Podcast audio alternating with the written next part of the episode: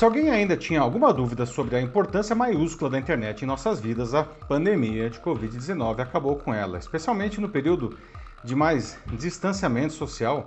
Trabalhar, estudar, comprar e até se divertir dependia dela. Mesmo agora, com tudo reaberto, muitas práticas online que desenvolvemos naquele momento permanecem, pois descobrimos enormes ganhos. Mas isso também jogou luz sobre a profunda desigualdade digital na população brasileira. A pesquisa O Abismo Digital no Brasil, publicada recentemente pela consultoria PwC e o Instituto Locomotiva, coloca isso em números. De um lado, temos 29% dos brasileiros plenamente conectados, do outro, 20% sem conexão alguma.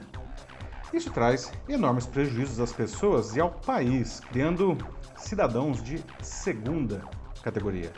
Eu sou Paulo Silvestre, consultor de mídia, cultura e transformação digital, e essa é mais uma pílula de cultura digital para começarmos bem a semana disponível em vídeo e em podcast.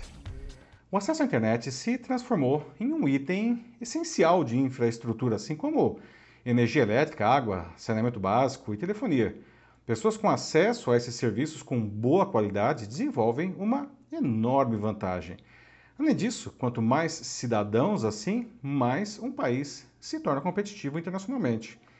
Mas não se trata apenas disso. A guerra na Ucrânia, cuja infraestrutura vem sendo arrasada pela Rússia, mostrou ao mundo como o acesso à internet pode desenterrar verdades inconvenientes e incomodar poderosos, de maneira até que a vida de pessoas pode chegar a depender disso. Tanto que o bilionário Elon Musk, dono da Tesla e da SpaceX, liberou na Ucrânia o acesso à internet a partir da sua rede de satélites Starlink. Bom, o estudo identifica entre os 29% plenamente conectados, não, mais moradores da região sul e sudeste, com celular pós-pago, acesso por notebook, bem escolarizados, integrantes das classes A e B e brancos. Do outro lado, os 20% desconectados são compostos principalmente por homens idosos não alfabetizados das classes C, D e E.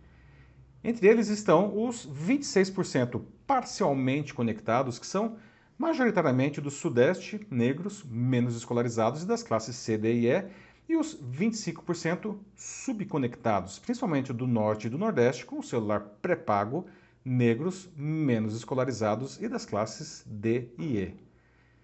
Isso desenha um panorama sombrio para o Brasil nos próximos anos. O estudo demonstra que profissões tradicionais que respondiam por 15,4% da força de trabalho em 2020 encolherão para 9% até 2025. Já as ligadas à tecnologia passarão de 7,8% a 13,5%. E isso é algo que a gente já sente aqui no nosso país. Né? O setor de tecnologia, por exemplo, vai demandar 800 mil profissionais de 2021 a 2025, mas o déficit deve ficar em 530 mil vagas não preenchidas. E isso em um cenário de desemprego explosivo. Não?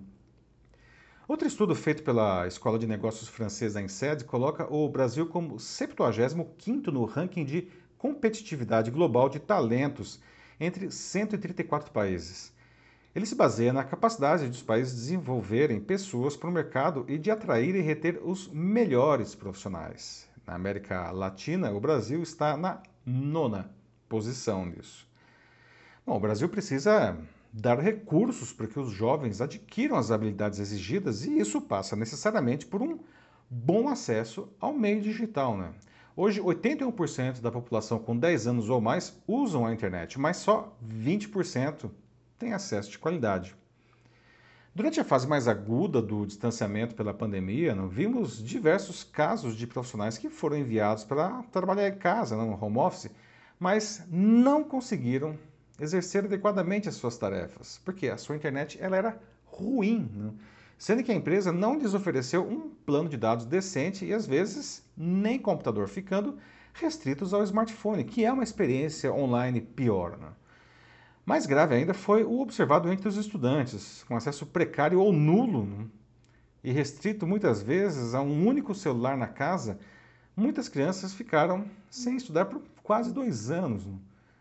O estudo informa que 21% dos alunos das redes municipais e estaduais estão em escolas sem acesso à banda larga. Isso se reflete em uma pesquisa da organização Todos pela Educação, divulgado em fevereiro agora, que mostrou que o número de crianças entre 6 e 7 anos que não sabia ler ou escrever no Brasil saltou de 25,1% em 2019 para 40,8% em 2021. Não é de estranhar, portanto, que o Brasil tenha um dos 10 piores desempenhos do mundo em matemática e um fraquíssimo resultado em leitura no PISA, que é a avaliação feita pela OCDE, né, a Organização para a Cooperação e Desenvolvimento Econômico, sobre a educação em 79 países. Com isso, 67% dos nossos estudantes de 15 anos não conseguem diferenciar fatos de opiniões na leitura de textos. Né. Algo que, aliás, é particularmente problemático em um país em que as pessoas adoram se informar né, por redes sociais.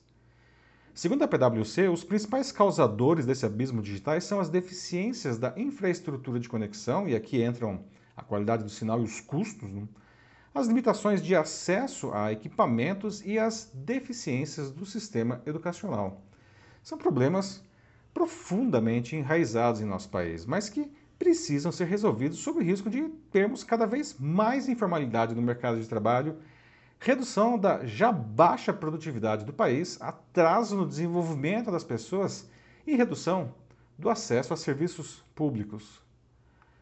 Para reverter essa situação dramática, a PwC e o Fórum Econômico Mundial sugerem a atuação coordenada de governos, educadores e empresas com papéis e responsabilidades bem definidos para fortalecer as competências digitais da população. O governo tem um papel fundamental no processo com a criação de políticas para impulsionar as iniciativas nacionais de qualificação digital, trabalhando junto com a sociedade civil. As empresas, por sua parte, precisam adotar a capacitação digital da força de trabalho como princípios fundamentais do seu negócio, enquanto as instituições de ensino devem repensar as iniciativas de qualificação profissional com o conceito de aprendizagem ao longo da vida. A desigualdade de acesso à internet vem da desigualdade socioeconômica e, e, e ela reforça a desigualdade socioeconômica. Em um mundo hiperconectado, uma nação não pode se dar o luxo de ter cidadãos desprovidos dos meios necessários para o seu desenvolvimento digital, porque dele vão derivar vários outros desenvolvimentos. O problema é estrutural não? e não vai ser resolvido com medidas paliativas pontuais não? ou desestruturadas. Trata-se de um gravíssimo problema social que já impacta pesadamente a nossa população. E se tudo continuar como está, o problema vai se tornar cada vez maior, empurrando o Brasil para o fosso das nações irrelevantes. É isso aí, meus amigos. Me conta como vai a sua conexão. Mais que isso, como vai o seu posicionamento digital, a reputação que você constrói na internet para sua carreira e para sua empresa? Você sente que enfim, poderia ser melhor nisso? Se é o seu caso esse, mande uma mensagem para mim que vai ser um prazer ajudar você nessa tarefa. Eu sou Paulo Silvestre, consultor de mídia, cultura e transformação digital. Um fraternal abraço. Tchau.